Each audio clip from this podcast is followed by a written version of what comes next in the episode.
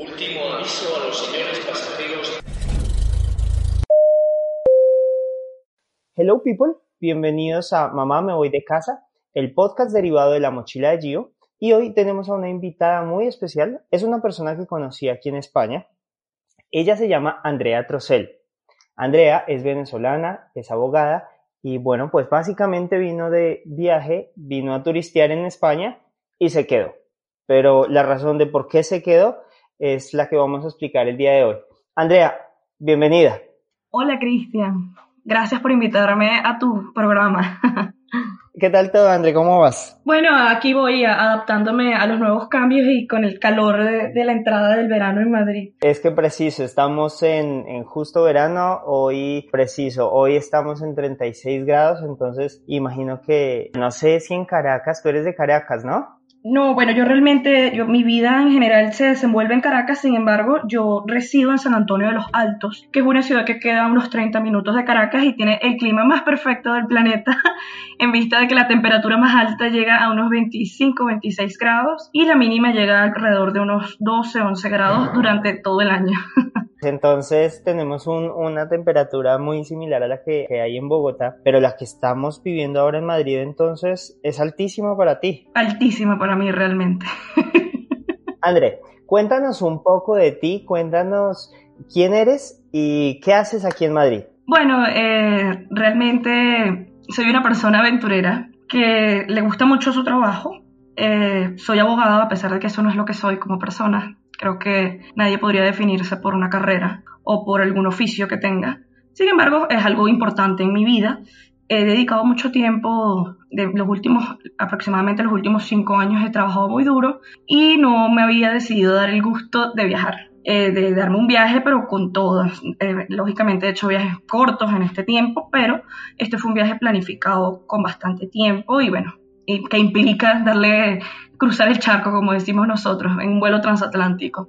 Eh, sí, realmente soy abogado, trabajo en un despacho de abogados y ahí dedico la mayor parte de mi tiempo y además soy profesor universitario, labor que he extrañado muchísimo durante este tiempo de pandemia, a pesar de que me he sentido bien y me han invitado a algunas conferencias, sin embargo sigo extrañando muchísimo mi labor como docente en la Escuela de Derecho en Venezuela. Y bueno, además soy hija, eh, mi padre y mi madre los extraño muchísimo, vivo con ellos en Venezuela, menos vivía.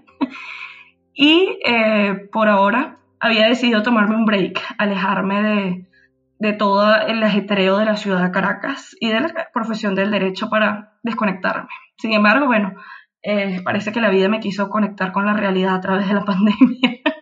Lo, lo, entiendo y creo que nos ha vuelto la vida al revés a todo mundo, a todo el planeta nos lo ha cambiado. Sin embargo, es que a ti te lo, te lo cambió del cielo a la tierra. Antes de, de llegar al centro de este tema, ¿Cuánto tiempo duraste planeando el viaje y originalmente qué habías planeado? Ah, mi viaje comenzó a planearse eh, a finales del año 2019. Eh, recibí muy buenas noticias sobre algunos eh, logros profesionales y también siempre había tenido mucha curiosidad por conocer Turquía. Realmente ese era mi destino. yo venía a Madrid pero mi plan comenzó en enero, comencé a hacer todas las diligencias pertinentes y eh, mi plan eh, tenía, eh, primero venir una semana a Madrid, iba a visitar a algunos familiares que están acá, algunos amigos, luego de esa semana a Madrid iba a partir desde el, aeropuerto de Barajas hacia Estambul, en Turquía, iba a tener un tour que duraba una semana viajando entre Estambul, Ankara y Capadocia. Realmente siempre me ha llamado muchísimo la atención la cultura quería conocer la vieja ciudad de Constantinopla, que casualmente soy profesora de Derecho Romano y hay mucha historia que ha pasado por allí. Y la verdad me llamaba muchísimo la atención lo exótico de la cultura en Turquía. Luego de esa semana en Turquía iba a regresar a Madrid, iba a pasar, tenía planeado pasar una semana más en Madrid, hacer algunas compras y luego volver a mi vida habitual en Venezuela. ¿Esta es tu primera vez? No, eh, bueno, eh, como adulto sí, eh, como niña he viajado para, para, Europa, pero como adulto y sola sí es mi primera vez. Hombre, y entonces llegas a Madrid, todo está planeado, me imagino que como los abogados, muy reglado, muy milimetrado. Es que has estado todo un año planeando este viaje, te sabes los nombres de, de cada lugar al que vas a visitar. ¿Y qué pasa? ¿Qué pasa en Madrid? Bueno, me enamoré de la primera semana en Madrid y como siempre digo en algunos de, mis escritos, que, he tenido tiempo de preparar aquí en medio de la soledad es que pasé de ser turista a ser testigo. Eh, es cuando llegué de turista, la verdad es que me recibió Madrid súper cálido, eh, todas las personas han sido muy amables, eran muy amables conmigo en ese momento, hasta que eh, fui viendo cómo se iba retrayendo la sociedad. Lo que más me gustó de, llegar a Madrid es ver, bueno, y sabiendo que vengo de una ciudad tan peligrosa y tan caótica como Caracas, adoré de Madrid la tranquilidad con la que caminan los ciudadanos por la calle, la tranquilidad. Parece que todo fuese posible, y esa tranquilidad y y facilidad con la que veo que todos se mueven, hacen sus diligencias y llevan a cabo su vida, eh, se fue cerrando y se fue mermando, mermando y mermando a medida que pasaron los días. Dejé de ver tranquilidad en sus rostros y comencé a ver pánico, comencé a ver terror y, lógicamente ya no eran amables con un turista, más bien el turista se aleje porque tengo miedo de que puedas estar infectado. Así que creo que fui testigo de, de cómo la ciudad la conocí en su mayor esplendor, posteriormente empezó a reducirse la vida social y en todos los ámbitos hasta que estaba hasta prohibido pasar más de cinco minutos, estar de parado frente al supermercado si ya habías terminado de hacer la compra. Durante esa primera semana que estuviste en Madrid, ¿alcanzaste a turistear o cómo fue? Porque yo me acuerdo cuando te conocí, estabas bastante preocupada porque algo te habían dicho sobre tu viaje de Turquía y los centros comerciales, los museos, los lugares turísticos los habían empezado a cerrar. ¿Qué pasó durante ese proceso? ¿Y qué pasó con Turquía?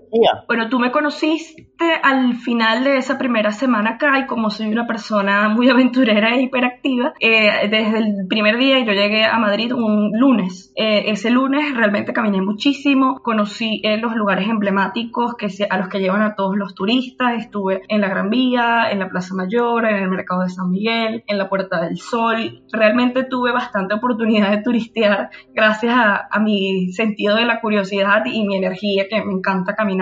Así que sí tuve la oportunidad de, turistear, por, incluso conocí el Parque del Retiro. Sí, creo que sí tuve la oportunidad de turistear y por eso es que puedo hablar de, de quizás un contraste entre esa semana y la siguiente, que el cambio fue tan radical en el que no podías ni siquiera pasar más de 20 minutos en el supermercado. ¿Y, qué pasó con Turquía? ¿Te cancelaron el viaje a Turquía, no? Sí, la agencia de viajes que había contratado inmediatamente apenas se decretó el estado de alarma. De hecho, el estado de alarma eh, se decretó el 15 de marzo y pues, yo salía hacia Turquía el 14 de marzo. Y lógicamente me cancelaron todo y gracias Dios, tuve suerte y me hicieron el reembolso inmediato debido a que la agencia con la que contraté y me cercioré de que fuesen personas muy serias y en efecto así fueron y me regresaron el dinero inmediatamente. Bueno, entonces se nos desarma todo el viaje, se nos desarma todo lo que teníamos planeado.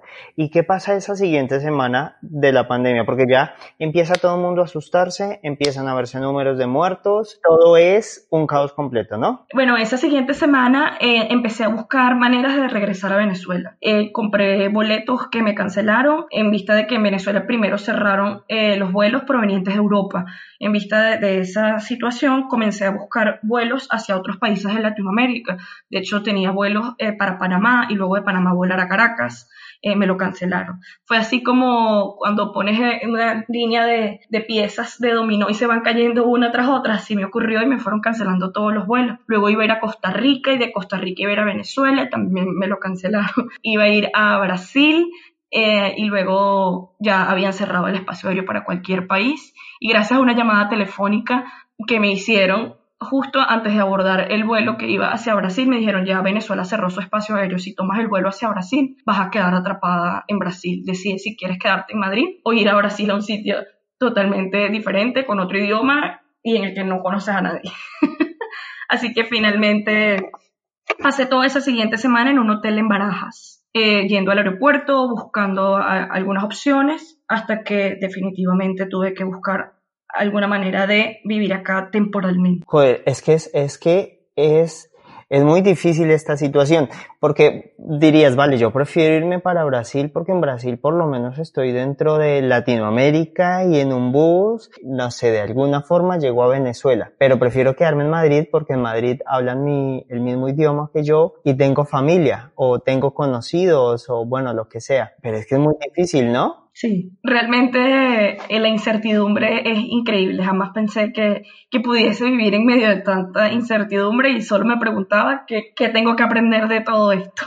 Y hasta el momento, ¿qué crees que has aprendido de estas? ¿Cuánto, cuánto tiempo llevas ya aquí en Madrid? Tres meses, ¿no? Sí, ya tengo tres meses en Madrid. Bueno, he aprendido a, hacerme amiga de la soledad y me di cuenta de que me llevo bien con ella, realmente no es lo que más me ha afectado. Eh, lo que más me ha afectado es la incertidumbre. Quizás si tuviera una fecha, si alguien me diera la certidumbre de, así sea dentro de mucho tiempo, pero por lo menos este, preparo mi vida y hago planes en función de que en esa fecha eh, voy a volver a mi hogar. Eh, la incertidumbre es lo que más me ha afectado. Pero bueno, he aprendido a, vivir sola, hacer quehaceres del hogar, cosa que no hago en Venezuela, porque siempre vivo una vida muy ajetreada en el despacho de abogados y me tocó aprender a quizás también a cocinar, cosa que no hacía al principio. Ahora me estoy abriendo más a los delivery, pero también aprendí a cocinar, aprendí a, a estar sola y a darme cuenta de que mi hogar soy yo misma. Mi hogar no está en Madrid, mi hogar no está en Venezuela, ni está en, en Turkmenistán o en cualquier país del mundo. Eh, mi hogar está donde estoy yo. André, una pregunta, y es un poco personal, y es ¿cómo sobrevive una persona que viene de turista, viene con X cantidad de dinero, no sé, digo yo, 3.000 euros, 4.000 euros? viene y le toca quedarse por fuerza mayor. ¿Cómo sobrevive? Porque igual, tú decías, me quedé en un hotel, ahora ya tuve que buscarme un sitio para quedarme y amoldarme, pero... Pero ¿cómo sobrevive una persona? Bueno, la verdad es que hay un movimiento de, venezolanos que están en una situación eh, crítica ya. Eh, sin embargo, eh, hablo desde mi óptica y mi profesión me permite teletrabajar. Eh, tengo cierta trayectoria con el grupo de abogados con el que trabajo en Venezuela. He recibido su apoyo y sigo eh, recibiendo trabajo casualmente. Eh, algunos de mis clientes más importantes eh, son empresas que se dedicaban al comercio electrónico y han tenido mucho auge durante esta época. Y gracias a, esta situación, paradójicamente, he tenido bastante trabajo. Tuve un gran amigo que es la persona por la cual te conocí, Jaguaro Cariz, eh, gran colega abogado que trabajó conmigo en Venezuela y él es creo que el resultado de, que uno siempre trata de darle su mejor cara a la gente y actuando de buena fe y siendo auténtico con los demás. En el camino, quien iba a saber que él iba a ser quien me iba a tender la mano y me prestó al principio, yo no vine con ningún ordenador ni con ninguna laptop porque me quería desconectar del trabajo. Él me prestó su laptop y gracias a eso es que yo he podido trabajar aquí eh, a distancia hasta que, bueno, eh, el propio trabajo me hizo que me comprara mi propio ordenador y teletrabajando es que he podido eh, sobrevivir aquí. Eh, por ahora también tengo muchos amigos que me han, puesto la mano me han dicho que podrían ayudarme económicamente, sin embargo por ahora sigo teletrabajando, pero estoy consciente de que hay muchísimos venezolanos que no tienen esa oportunidad y eh, actualmente hay un movimiento que se llama Venezolanos Varados en España, están protestando e incluso hay personas que eh, están viviendo en refugios. Por eso todos los días le doy gracias a Dios de este espacio que en algún momento le tuve rabia, porque la frustración y de estar sola aquí lejos de mi familia. Pero justamente este fin de semana me levanté y comencé a, hice una limpieza profunda del apartamento y como que terminé de interiorizar que realmente soy una privilegiada en medio de toda esta pandemia. Respecto al tema de la salud, porque lo que tú dices es muy, muy cierto, eres una privilegiada. He escuchado casos de personas que también llegaron aquí como turistas y se contagiaron del virus. ¿Cómo ha sido, cómo ha sido en España desde tu perspectiva? Porque mucha gente lo ha visto en, en la televisión, y, y, en los noticiarios, en los periódicos, cómo ha sido el tema higiénico, cómo ha sido el tema del cuidado frente a la frente al virus. Bueno, en principio y es lo que lo que hemos lo que lo, lo que he percibido es que quizás se tomaron medidas eh, de manera un poco tardía, ya que se estaba subestimando eh, la situación por la que estaban atravesando ya en Italia, que fue el primer foco acá eh, fuerte aquí en Europa. Eh, sin embargo, creo que ya con posterioridad sí comenzaron a tomarse las medidas pertinentes, lo, lo observaba muchísimo cuando iba al supermercado, en las noticias eh, veía que a pesar de la incertidumbre que incluso tenían las autoridades, se trataba de transmitir algo de tranquilidad y eh, la gente al principio sí estaba colaborando y digo al principio porque me llama la atención que últimamente eh, la gente ya lo ve como que pasó y realmente no ha pasado, realmente todavía no hay una cura. Y bueno, mi perspectiva es que al principio, si bien se tomaron medidas un poco tardías, se tomaron las medidas que se tenían que tomar y gracias a eso España en general y Madrid ha avanzado y, a, se, logró controlar la curva y han bajado muchísimo los casos. Así que al principio sí me parece que se manejó bien porque más que lo que diga la autoridad es la respuesta que tenga la sociedad civil frente a la pandemia. Y lo que más me preocupa en este momento es que la sociedad civil está comportándose como que la pandemia ya pasó y realmente no es así. Hombre, la primera, yo me acuerdo la primera vez que salí a la calle, cuando ya podíamos medio salir, daba mucho susto, daba mucho susto y cualquier distopía que uno se imagine, yo creo que no llega a ser lo que estamos viviendo ahora, ¿no? Creo que lo que nos condena es que los seres humanos le tenemos muchísimo miedo a lo desconocido. Y el hecho de que este virus haya sido tan desconocido. Y a mí me impresiona muchísimo cómo la ciencia ha avanzado en tantos aspectos, pero con relación al virus seguíamos en plena incertidumbre. Eh, creo que la incertidumbre es lo que cultiva el terror en las personas y los llevó, llevó a algunas, algunas situaciones extremas en las que la gente ni siquiera quería salir a la calle porque pensaba que incluso se podría transmitir a través del aire, cosa que no es así y agradezco porque de lo contrario eh, sería mucho más difícil toda la situación. André, aparte de no haber podido ir a Turquía, de haberte tenido que quedar en, espacio aéreo español, ¿qué ha sido lo peor que te ha pasado estando en España? La peor experiencia, eh, la peor experiencia fue haber salido corriendo del lugar en el que me estaba quedando, medio hacer mis maletas que incluso dejé cosas y eh, al momento que me cancelaron el último vuelo que salía hacia Venezuela, la persona de la casa en la que me estaba quedando eh, me llama por teléfono y cuando le comento, mira, este vuelo no salió, voy a seguir planificando otros vuelos, me dice, no, ya no puedes regresar a quedarte con nosotros eh, porque mi esposo tiene miedo a que nos contagies con COVID-19 porque saliste al aeropuerto. En ese momento, eh, haberme quedado con mis dos maletas en el aeropuerto de Barajas, en medio del el terror de la gente que ni se te acercaba, creo que fue la peor experiencia que he tenido aquí y no se la deseo a nadie. Sentir que, que no tienes a dónde ir, literalmente. Venía de paseo, de shopping, a, disfrutar y a conocer y darme cuenta de, que no tenía dónde ir por eh, la noticia también de que los hoteles estaban cerrando. Así que aprovecho para decirte la segunda cosa más mala que me ocurrió y fue la medida del cierre de los hoteles. Justamente el hotel en el que me estaba quedando en Barajas eh, me informó que iban a cerrar y otra vez volví a la misma circunstancia de eh, recoge tu vida, métela en dos maletas y vamos a ver eh, dónde vas a dormir.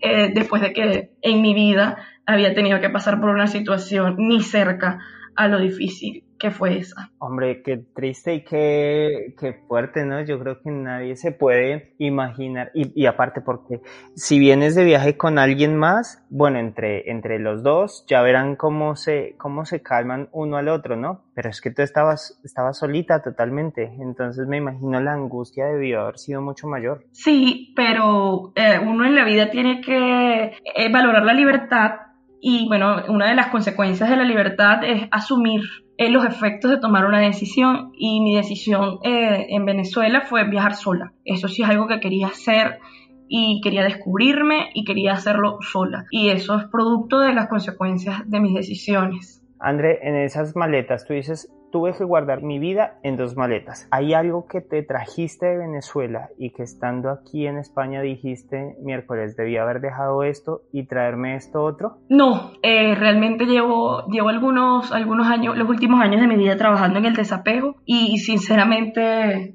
me da tan igual lo que hay o lo que no haya en la maleta, sino que yo esté bien y esté saludable. Así que Realmente lo que está allí me ha servido, me ha sido útil, pero no tengo ninguna, ninguna percepción especial con relación a algo que forme parte de mi equipaje o algo material que necesite en este momento. Creo que una lección muy dura de toda esta pandemia es que no importa todo el dinero del mundo que tengas o, si eres muy pobre, estás igual de afectado por la pandemia independientemente de, de las cosas materiales que puedas tener a disposición. Igual eres víctima de la incertidumbre.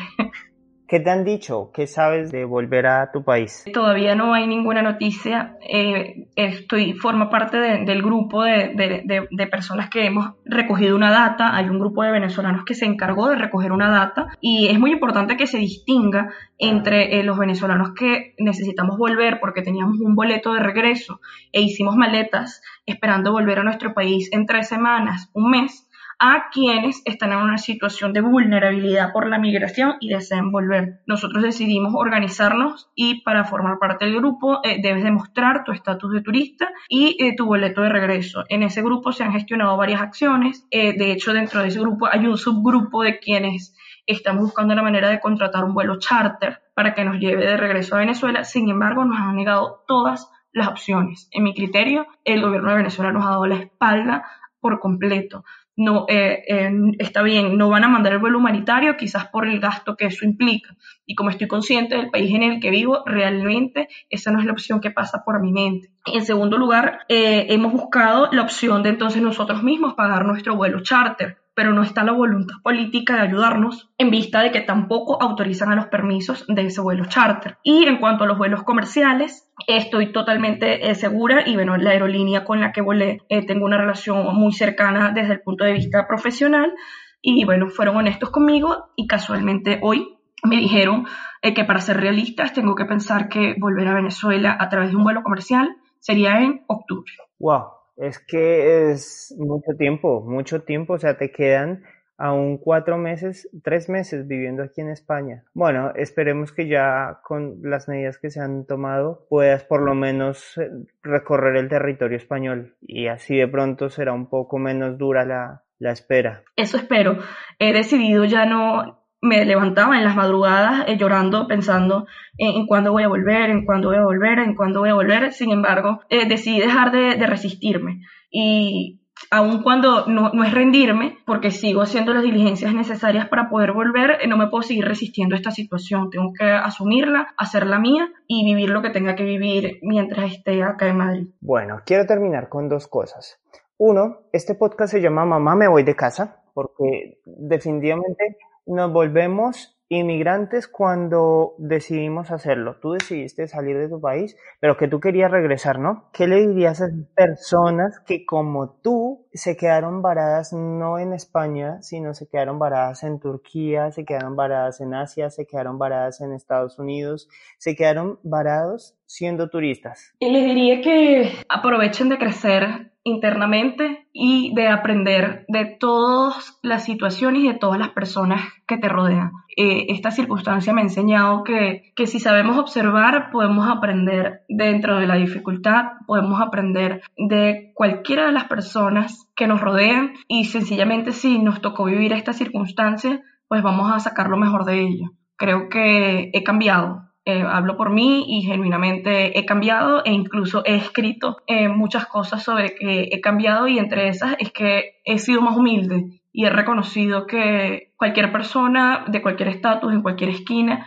me puede enseñar algo nuevo. Así que sí, eso es lo que les digo, aprovechen la circunstancia. Eh, es un poco difícil eh, suena fácil, pero la verdad es que es difícil hacerlo. Sin embargo, soy testigo de que sí se puede, a pesar de que tengamos días malos y no te culpes por tener un mal día o por un día sencillamente sentarte a llorar porque extrañas a tu familia. Llóralo, eh, vívelo, encárnalo y continúa.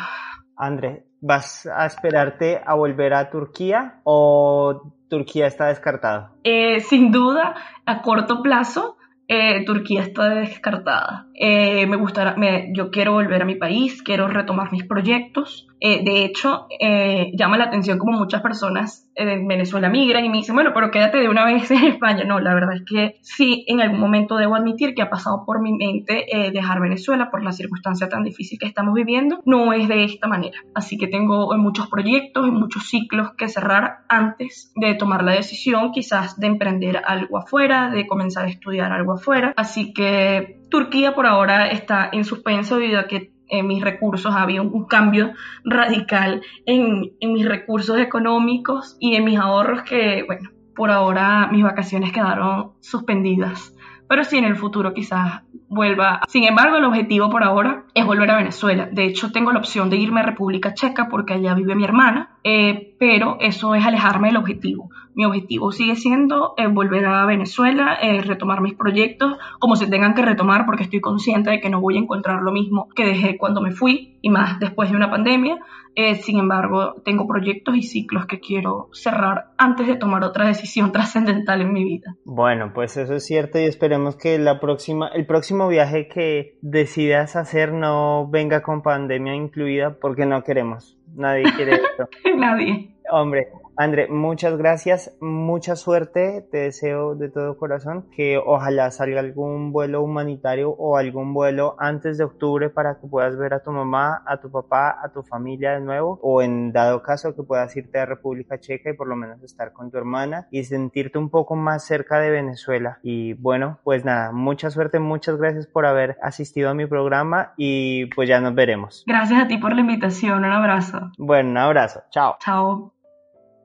Si quieres seguir en contacto conmigo y aprender más sobre viajes e inmigración, no dudes en seguirme en redes sociales como arroba la mochila de Gio. Me encantaría que contemos tu historia. Hasta el próximo episodio.